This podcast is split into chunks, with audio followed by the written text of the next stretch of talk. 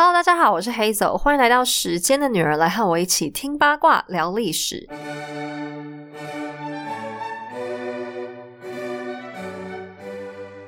在前面四期的故事里，亨利八世大多数的老婆都已经出场完毕了，这其中包含了两个凯瑟琳、两个安妮和唯一一个珍。这群女人总共只留给他两个女儿和一个儿子，勉强算达到亨利个人的期望。虽然他还是担心儿子只有一个太少了，可是现在也已经来不及。都五十好几的亨利终于认清事实，自己真的已经老到经不起继续折腾。加上他现在刚被戴了个绿帽，心灰意冷之余，终于放弃要继续蹂躏年轻少女。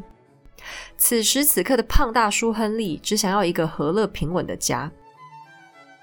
就在一次去探望玛丽公主的时候，国王被女儿身边的一位夫人所吸引，那就是今天的女主角凯瑟琳·帕尔。为了跟前面两位凯瑟琳做出区隔，我们先且叫她大凯瑟琳好了，因为她是三个凯瑟琳中遇见亨利的时候年纪最大的，这时候她已经三十一岁了。由于亨利这个时候的前两次婚姻都是因为过度追求女人的外表，所以引来一大堆麻烦。这次他看中大凯瑟琳的，终于是内涵了。这并不是说大凯瑟琳长得不好看，她大概也算是中上之姿吧，但她的内在美光芒就非常耀眼。大凯瑟琳的学识跟谈吐都很有水准，而且性格沉稳大方，算是那种知识型的美女。她的家世背景也还不错，家中有以前国王爱德华三世的血统，爸爸是地方的治安官，妈妈做过亨利第一个老婆阿拉贡的凯瑟琳的侍女。你说出身这么良好的大家闺秀，怎么会到了三十多岁都还没结婚呢？这就是大凯瑟琳和其他女人最不一样的地方。她不但结过婚，还结过两次，只不过前两任老公都死了。这在我们东方大概会被说这女人有克夫命吧，但英国在这件事情上倒开明许多。大凯瑟琳还抢手的很。当亨利认识她的时候，她其实正跟亨利的大舅子谈恋爱，就是珍西摩的哥哥汤马斯西摩。只是当国王的追求都摆到台面上来，大凯瑟琳也只好欣然接受。在前一任小凯瑟琳被砍头不到两年以后，凯瑟琳帕尔和国王结婚，当上了英格兰王后。不得不说，亨利最后这次的选择算是很明智。大凯瑟琳是一个非常聪明、和善又有手腕的女人。她的王后任期里做了一件重要的大事，就是居中协调，让亨利和他的两个女儿彻底和解。为什么要这样做呢？因为按照亨利把两个女儿打为私生女的结果，就是国家现在的官方继承人只有小爱德华一个。如果现在他有个三长两短，国家在没有备案的情况下，绝对会引起暴乱。大凯瑟琳努力改善亨利的家庭关系，就是给英格兰买了个保险。从结果来看，这个保险买的非常好，给英国的长远发展打下了一个很好的基础。于是，亨利在生命中的最后三年，终于享受到真正的天伦之乐。三个孩子都非常喜欢这个新的继母大凯瑟琳，他非常注重王子公主们的教育，特别是过去常年遭到打压的两个妓女。除了治家很贤惠，她在政治上也是一个很有能力的女人。亨利到晚年的时候，突然征服欲望大爆发，决定再次跑去跟法兰西来好好打上一仗，所以他就领着军队出发了。临行前，他把国家交给妻子监国摄政，这是在阿拉贡的凯瑟琳之后，唯一有王后再次被赋予这个任务。而且大凯瑟琳做得非常好，她不但打点了战争后勤补给和财务问题，也小心压制着北方的苏格兰，避免了后院起火的情况。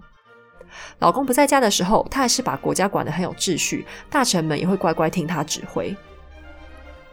不过，大凯瑟琳的王后生涯也不是一直这样顺风顺水，因为亨利八世这时候年纪大了，病痛缠身。他有一条腿是以前从马上摔下来的时候摔坏了，后来一直没有好，行动不方便，就没有办法继续进行体育活动。可是他很贪吃，食量非常大，又很爱吃肉跟甜食，所以就过度肥胖。这时候他的腰围已经超过五十寸了。大家可以拿自己的腰围稍微比一下，一般男性三十五寸以上就是医学上的过胖了。所以亨利有一大堆的慢性疾病，身体不舒服，让他的脾气常常很暴躁。那大凯瑟琳有个问题，就是他这个人实在太聪明了，他没办法做那种乖乖闭嘴的王后。这个状况最明显的就出现在宗教问题上面。这时候的英国新教虽然脱离罗马教廷的指挥，但整体来讲没有什么很大的改变。因为亨利八世一开始只是为了想离婚，然后剥夺教会的财产，所以才脱离的。可是新教徒他们想要的是一个摆脱以前迂腐形式的宗教，想来个大改革。那亨利这时候都已经把教会的钱抢完了，目的已经达到，就觉得新教徒很烦人。虽然他本人是英国新教的领导人，但实际上他对新教徒那种雷厉风行的想法很反感。但大凯瑟琳却恰恰相反，虽然他是被当做一个天主教徒养大的，可是他同时又觉得新教徒的主张很有道理，甚至还支持应该更积极的去改革天主教的陋习，所以他就会因为神学的问题和老公聊天聊聊，就突然变成激烈的辩论。但我们都知道，亨利八世是一个杀猪，他最讨厌女人讲太多话了。那些企图复辟天主教的贵族就利用他这个特点，在国王耳朵旁边讲了王后一大堆坏话。于是可怕的事情发生了，国王签发了一份逮捕令，要把他的新老婆关起来。正当这个阴谋悄悄酝酿的时候，却发生了一件非常离奇的事：那份逮捕令居然被送错了地方，直接送到了大凯瑟琳的手上。这个女人实在是情商、智商都爆表。她一听到就立刻想好了一个充满爱与关怀的说辞，直接跑去跟亨利说：“啊，我真的不是这样想啦，只是因为陛下你的身体不舒服，我想找个话题转移注意力而已啊，这些都是为你好啊。”更神奇的是，杀老婆都杀成习惯的亨利，居然就这样接受他的说法。他听完就好声好气的说。哎呀，这些都是误会啦！我这么爱你，怎么可能有这回事呢？都是他们搞错了，我怎么可能舍得你啊？亨利讲完，还当众破口大骂那些贵族，说他们居心叵测、胡说八道，然后就把他们直接赶走了。于是大凯瑟琳风风光光的接受老公表扬，夫妻俩还继续在花园里散步。这个差点演变为第三度杀妻的戏码，就这样莫名其妙的结束了。不过，虽然这段婚姻还算美满，但亨利八世也没享受多久。他的腿伤溃烂越来越严重，加上糖尿病、三高这些问题，因为他实在胖的不像话了。当代的医疗毕竟还是很落后，亨利几度病危，又被医生勉强从死亡边缘救回来，半死不活。这个时候，英格兰的王位继承问题已经到刻不容缓的地步。大凯瑟琳前面安排很久的天伦乐终于发挥作用。亨利八世时代最终版本的继承法案终于出炉，由王子爱德华为第一顺位继承人，玛丽和伊丽莎白两位公主依次排在弟弟后面，终于被承认是正港的公主了。就在大家松了口气之后不久，亨利在重病之中撒手人寰，他混乱又灿烂、华丽却猥琐、残暴又浪漫的一生终于结束了。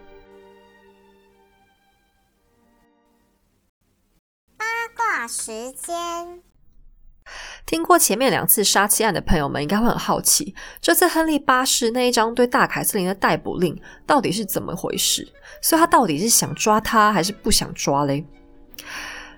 就是作为一个英格兰王后，其实要能够把他抓起来的法律真的不多，唯一能有大概也就是叛国罪。那叛国罪在抓起来之后，几乎就肯定是砍头了。其实这个事件从头到尾都很离奇。要说亨利其实没有想杀他，那为什么又有签好名字的逮捕令呢？可是说他有要杀，又怎么会这么简单就又改口说没有要杀了？这听起来很像绕口令吧？我的看法是，亨利应该只是虚晃一招而已。因为就算被老婆发现逮捕令，他想下手还是会下手啊。都已经要杀了，难道还怕老婆生气还是怎样吗？不过，虽然亨利没有真的想杀老婆，有时候也一定会觉得他一直高谈阔论很烦。然后那些贵族一直教唆他杀老婆也很烦，所以他应该想借这件事情是想表个态。一方面暗示老婆，你不要忘记，其实我随时都可以杀你哦。另一方面，他也是把贵族的野心直接暴露给大凯瑟琳看，然后公开表示一下我要 cover 老婆，就是两边各打五十大板的意思啦。很有可能那张逮捕令从头到尾就是亨利签完之后故意叫人假装送错的。实际上，大凯瑟琳当时的声望很高，朝廷内外都蛮看好他的。他很有威严，在处理政务的时候也是仪态大方、手腕果断。而且亨利其实还蛮喜欢他，因为他们俩的学识和教养程度都在同一个水平，平常聊天话题又多。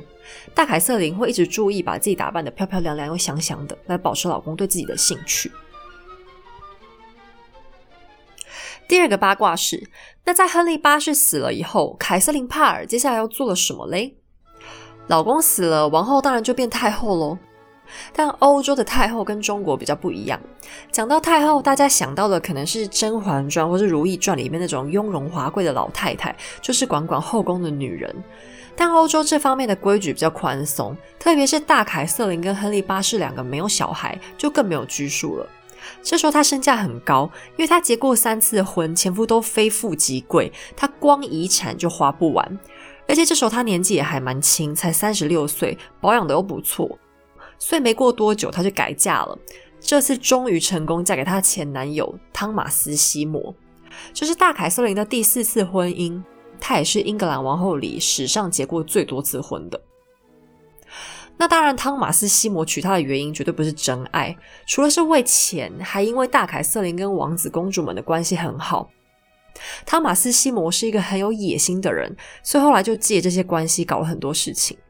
那大凯瑟琳是一个政治嗅觉很敏锐的人，她发现这个老公的野心之后，就很害怕出事，所以就小心的压制他，不要太过分。两个就相安无事的过了一段时间。但大凯瑟琳在结婚之后，这次居然怀孕了。她前面结过三次婚都没怀上，本来以为这辈子大概就是儿女无缘，所以她非常开心。没想到她好不容易生下一个女儿。没过几天，就跟珍西摩一样，因为产褥热过世了，留下她老公一个人继续在英国宫廷搞事情，其中包括拿钱收买爱德华，还有性骚扰伊丽莎白等等。她夸张的行径真的是一言难尽，以后我们会再细细的讲。但最后他也没有好下场，反正就被爱德华砍了头，他们的女儿也消失在记录里面。依据推测，应该是没有成功长大吧。那么，亨利八世的老婆们所有的故事就讲到这里了。这六个女人其实各有所长。这里我想来帮他们做几个排行榜，顺便回顾一下他们各自的特色。当然，这里都是我的主观判断，大家不同意的话就就仅供参考。这样。那因为这六个人名字重复的很多，所以我先重讲一次下面要用的称呼。六个人里面有三个凯瑟琳，第一位阿拉贡的凯瑟琳就叫她凯瑟琳公主。因为她是西班牙公主嘛，被砍头的凯瑟琳霍华德就叫她小凯瑟琳，因为她年纪真的很小。最后一位凯瑟琳帕尔就叫她大凯瑟琳，因为结婚的时候她年纪最大，这样我们就不会搞混了。两个安妮里面，我们把安妮保留给被砍头的安妮柏林。另一位克里维斯的安妮，因为原本的德文名字叫安娜，所以我就用安娜称呼她。那叫做真的只有一个，所以就不改。他们的出场顺序，我快速整理复习一下。第一个是凯瑟琳公主，被离婚，最后生病去世。第二个是安妮·柏林，小三上位，但夫妻关系恶化，就被砍头了。第三个是珍西摩，生完儿子之后难产而死。第四个是安娜，被嫌丑之后离婚，变成亨利的妹妹，是所有人里面最晚一个才过世的。第五个是小凯瑟琳，红杏出墙，然后就被砍头。第六个是大凯瑟琳，平安活到亨利过世以后。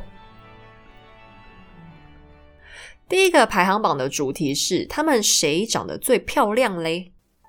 这边我的评比是采用画像和当时留下来的评论各一半。那当然画像呃的评分是我自己的审美观来评断的，大家可以自己去搜寻一下来当参考。后世很多人都说凯瑟琳霍华德就是小凯瑟琳是最漂亮的，但是我自己会把第一名给凯瑟琳公主。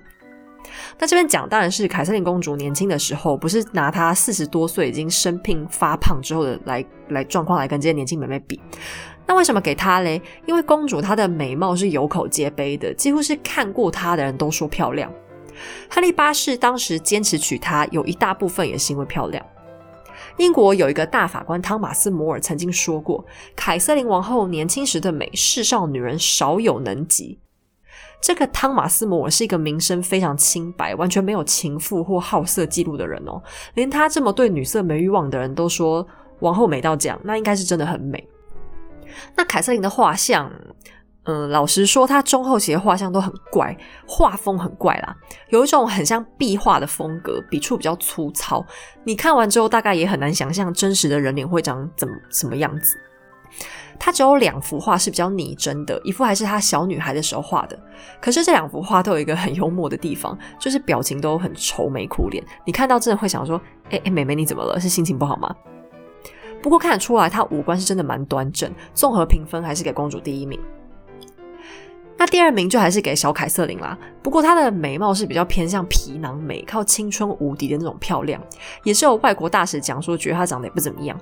但应该我想要讲的是她的气质很差，还是蛮多人说她长得不错的。第三名我想了很久，安妮·柏林跟大凯瑟琳两个，我要选一个。后来决定还是给安妮·柏林。他们两个其实长相上都算还不错，但因为很多人都说安妮魅力十足，跟她聊天你很容易就会迷上这个人。那我觉得魅力也算是一种美，所以还是把它排比较前面一点。而且安妮有一个我觉得很特别的地方，大家可以去找看看她的画像，她的画像数量就比较多一点。虽然画风很多种，有些也是蛮奇怪的，可是这些画像大多有一个共通点，就是你会感觉安妮好像眼角眉梢都带着笑容。他的眼睛好像很灵动的样子，所以画像上看起来都活灵活现。那这在当时很难得，因为以前的肖像画风格都比较严肃，所以我印象很深刻。第四名当然就是大凯瑟琳喽，不过他比较吃亏啦，因为他的内涵成分大概太高，所以其实那个年代很少有人会去强调他的外貌，他是走知性美那个路线的。那最后是珍西摩和安娜两个一起垫底。他们两个是刚好相反的情况。珍西摩是英国官员说他美，但是他的画像我就真的比较难同意。他画像是真的很少啊，但最有最常被看到的那一幅画风刚好是比较写实的那种，大家可以自己找来看看。我是觉得美丑还是其次，但珍西摩脸看起来真的是蛮丑的啦，应该说是严肃，就是看不是那一种你看到会觉得哇，他很温柔或者很可爱那样子，比较。比你可能不会那样想。那人证方面，西班牙大使曾经说过他长得不好看。另外还有，我想到一件事情，就是珍西摩结婚的时候已经差不多二十八岁了。在现代，二十八岁结婚是完全不晚，没错，算很正常。但在那个年代，二十八岁结婚真的是老小姐。如果说她长得很漂亮，我比较难想象怎么会没有贵族追她，或是向她爸爸提出要结婚的要求。至于安娜。她的画像我就觉得还蛮美的，因为气质很好的样子，然后又好像很温柔，散发出一种很柔和的气息。可是亨利八世坚持说她很丑，却又有很多人说她很有魅力。那最后是找到一个记录，是法国大使说过她是中等美女，这我觉得应该是比较中肯一点的。加分扣分项目两个互相抵消，成绩平平，就只好跟珍惜摩西排在后面啦。第二个排行榜是，所以谁是当代英格兰最优秀的王后？这边我要先去除掉他们小孩的表现，单纯只看他们自己的成就，因为我觉得拿小孩来衡量一个女人的人生，实在有点羞辱人，所以就先不讨论。第一名毋庸置疑是凯瑟琳公主，她对亨利和朝廷的影响力都很大，但她不会很滥权或是很专制，她什么都懂。治国跟外交的知识都有，连军事都很有概念。所以老公不在家的时候，她还能镇压一下苏格兰，然后还大获成功。而且她作为妻子也很贤惠，虽然她娘家很有钱，可是她本人不会铺张，还会亲自动手帮老公补衣服、烫衬衫这些事情。她唯一的弱点就真的是没儿子。亨利的那个秘书汤马斯·克伦威尔先生和凯瑟琳王后其实是政敌，可是他曾经评论过公主。如果不是因为性别的缘故，他足以胜过史上任何一位英雄。连敌人都这样夸奖他，当然是一定要给他第一名啦。第二名我要给大凯瑟琳，她也做过监国的摄政王后，在凯瑟琳公主之外，她是唯一一个哦。因为虽然其他人大概是也没有机会碰到这这件事啊，但确实也是只有她的水平才够。她可以一个人把朝廷里的官员都控制得服服帖帖的，老公不在家，政务还是可以很顺畅，而且还很有同理心。虽然自己是天主教徒，可是理智上还是可以去思考，很同情那些新教徒，甚至还可以支持他们的一些想法。我觉得算是很公正的一个人。另外是他很会教小孩，亨利三个小孩都很尊敬他，所以才可以把他排到第二名这么前面。最后还有一点要特别讲一下。他是这六个老婆里面最懂得要怎么去控制亨利八世的人，这点我觉得真的很厉害。第三名，我要给安妮·柏林。虽然大家都说他人缘很差，但这很大部分还是因为宗教改革引起的，还有他家人的态度很嚣张，我觉得也是一大问题。但安妮在外交上很有能力，法国跟威尼斯大使都曾经夸奖过她。他也很关注国家底层人民的福祉，所以推动了第一个济贫法案，也是世界上第一个推动社福专案的政治家。我觉得就这一点来讲，完全就可以 cover 掉他被人家骂说个性很差的这些问题。那你们个性好又怎样？老百姓难道有从你们的个性好里得到什么好处吗？而且他会亲自处理人民的情愿，所以他并不是电视上演的那种只会玩乐的王后。他在宗教改革上也付出很多，因为他是真的想把天主教一些很腐败的陋习去改掉，让平民百姓也可以安心的信上帝。所以当时新教徒其实都很依赖他。可是他的缺点就是人和没办法处理好，然后太常跟亨利吵架，他没有办法像大凯瑟琳一样去利用亨利的个性来做事，所以只能给他第三名。第四名我要给安娜。有些人可能感觉我这样排很荒唐，因为他才干了六个月的王后，能够有什么好成绩？可是安妮对宗教改革是一个很有想法的人，而且他会跟伊丽莎白一世去分享自己的这些想法。他们母女俩关系非常亲近，让伊丽莎白小时候就开始了解宗教改革它比较好的一个方向会是什么。而且安娜是一个实用主义者，她非常视实物，这方面的态度也给了伊丽莎白很好的示范。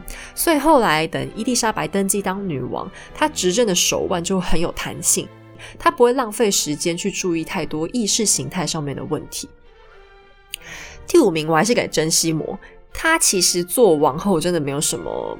太好的表现，甚至可能连记忆点都比较少。她影响力也蛮小的，甚至连帮老百姓求情还要被老公骂。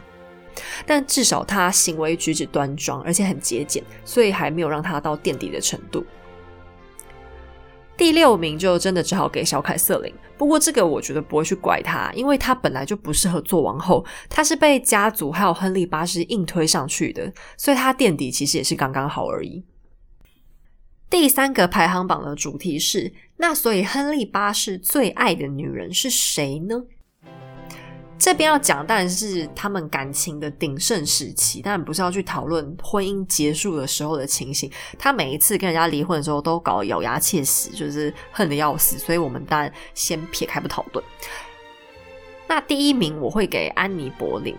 因为他跟亨利真的兴趣相投，性格相像，他们两个会很常吵架，其实就是因为他们两个实在太像了。而且安妮可以吊亨利吊了七年，都已经到变成老处女的年纪哦，亨利还是坚持要娶她。刚结婚的时候，他们两个也还是你侬我侬，感情算是非常的好。而且亨利娶安妮的时候，是真的没有什么家族背景的考量，因为柏林家各方面条件来说，真的都非常一般。说他们两个人中间没有真爱，我觉得是，我觉得可能是有点骗人了。只是他们的感情是那种比较浓烈的激情，所以起伏会很大。那虽然安妮当王后只有三年就被老公杀死，可是毕竟他们交往是六年。之后才结婚，我觉得一段感情过了九年之后才消失，也不算是很离谱。亨利之所以会在后面想要杀安妮，应该也是因为曾经很爱过她，因为爱，所以才会有恨吧。第二名，我给凯瑟琳公主，她是亨利的初恋，两个人在一起的时候都还年轻气盛，是最充满理想抱负的那个时间，也是陪亨利走过刚登基最辛苦那段时间的女人。亨利跟公主的结婚生活也并不是很死板的那一种，两个人其实很常在一起聊人生、聊理想。那亨利也会自己找一些花招来跟公主玩，比方说 cosplay 之类的。那公主其实算看起来很严肃，可是她跟老公两个人也是配合度蛮好，两个人闺房之乐也算是有啦。可是凯瑟琳公主的性格毕竟还是真的比较严肃，她不会像安妮·柏林一样，都在当上王后很久了，还跟老公一起跑去骑马打猎那样玩，因为她还是比较端庄一点。但比较遗憾的是，因为公主一开始就是明媒正娶的，个性又很贤惠，对亨利来说刺激感还是比较少一点。第三名我会给小凯瑟琳。她是唯一一个自己不想当王后，但亨利跑去争取，硬要她当的。可是亨利对她的感情，我觉得比较接近喜欢啦，因为他们两个根本就没有什么共通点，除了都很喜欢买衣服以外。那小凯瑟琳这一方对亨利是没有什么爱情可言的。当一份感情一直都是单向的时候，还可以继续。我觉得更多的应该是宠爱和溺爱吧，就跟宠物类似的意思。第四名我给大凯瑟琳，因为他跟亨利的学识涵养相当之外，他带给了亨利其他老婆通通都没办到过的事情，就是天伦之乐。他任内的英国王室散发出一种比较祥和的气息，那是一种温暖。那亨利其实是很喜欢这样的，只是以前都没有过机会。第五名我要给珍西魔，有人可能会笑我说这是胡说八道，因为亨利八世自己亲口讲过，珍西魔才是他此生挚爱，结果我给他排在这么后面。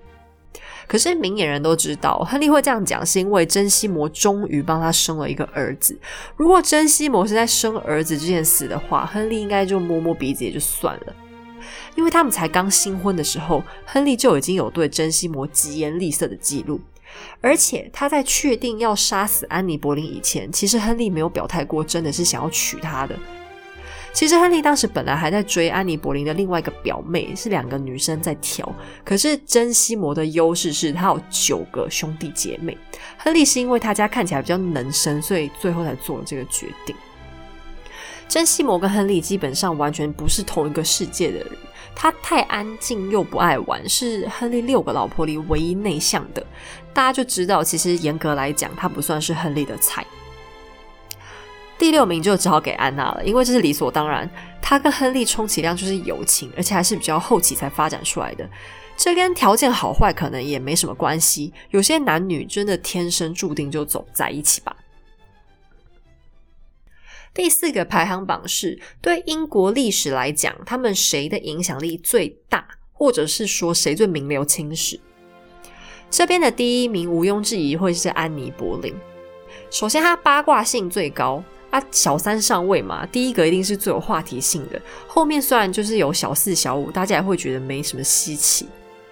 政治上来说，因为宗教改革的关系，大家也会把英格兰新教的起源跟他搭上边。虽然主谋明明是亨利八世，可是确实安妮对推动改革也是不遗余力，所以算在他头上也不冤枉。另外是因为他的关系，亨利八世重新翻修了一些宫殿，像亨利后来主要居住的汉普顿宫，一开始是为了要讨安妮欢心，所以整个都重新装潢。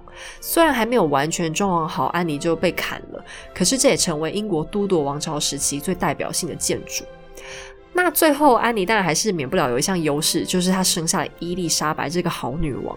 虽然他没有亲自教养女儿，可是他的遭遇也确实影响到伊丽莎白对很多事情的看法，例如是婚姻的价值，还有对新教的观点等等。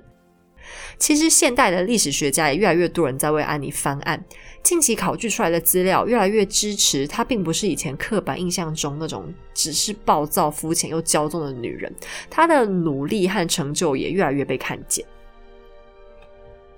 第二名我会给大凯瑟琳，这主要是由于她在国家继承人的教育上，因为她真的太会教小孩了，特别是对当时还是小少女的伊丽莎白来说，起到一个模范作用，让伊丽莎白学习你作为一个女性的统治者应该有怎样的风范和应对进退。这一点其实很重要，因为伊丽莎白登基的时候很辛苦，她前面并没有很多。足够好的女性统治者可以让她学习。她爸爸又是一个很暴躁喜怒无常的君主。身为女性，她本来就会碰到很多歧视。可是大凯瑟琳那种沉着冷静的样子，对她很有帮助。大凯瑟琳也带动了一股女性崛起的风潮。她曾经写过两本书，让当时的英国女性发现：哎，其实我们是可以书写的，而不是每天关在家里忍受老公而已。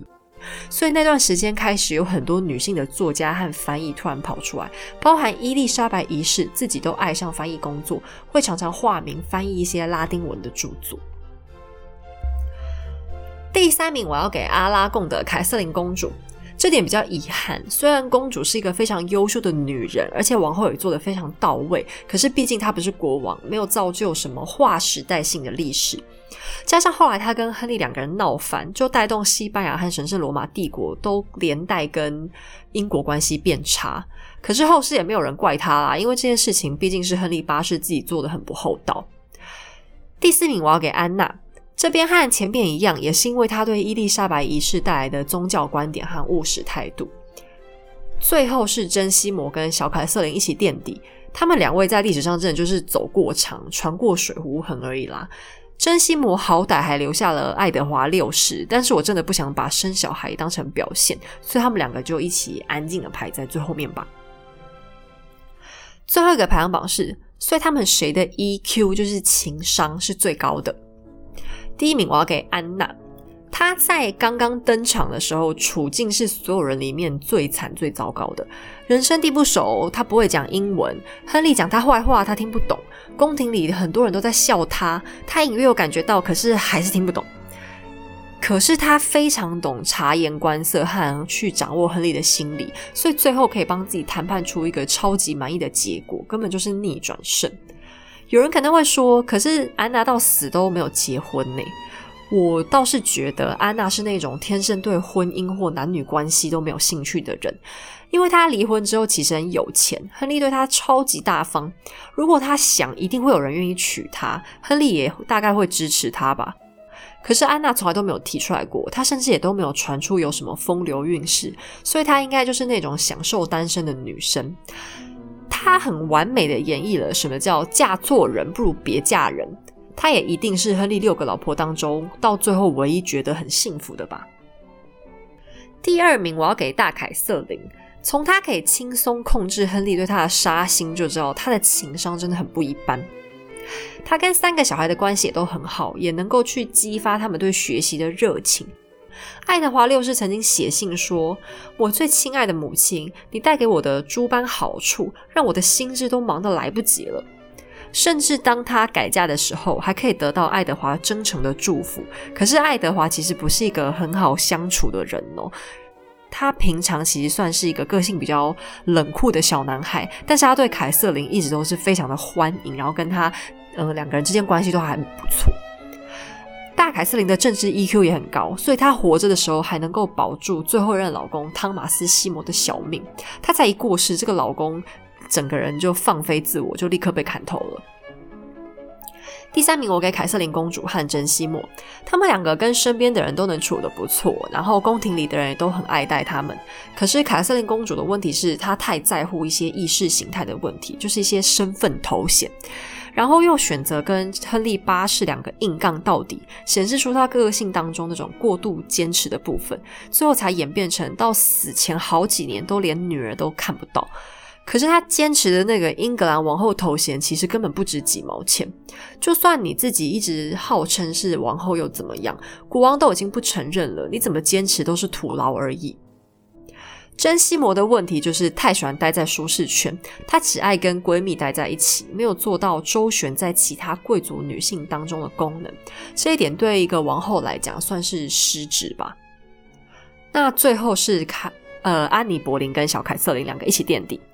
安妮的女性魅力惊人，但太容易得罪人了。连她的舅舅舅妈都曾经表示说，有点受不了她的脾气。而且她也没有把握住自己的优势，就是亨利对她的感情。其实不管别人怎么诋毁她，只要亨利八世一直都保持对她的爱，安妮就没有什么好担心的。可是她没有办法控制住自己爱吃醋又爱回嘴的那种毛病，这才是她最后失败的关键。小凯瑟琳的情商就不用讲了，她跟前面几位选手根本就完全不是同个量级，很像要一个高中小女生和已经出社会的大姐姐们比，当然是只能排最后啦。好，有关都铎王朝最八卦的六个女人，我们终于都讲完了。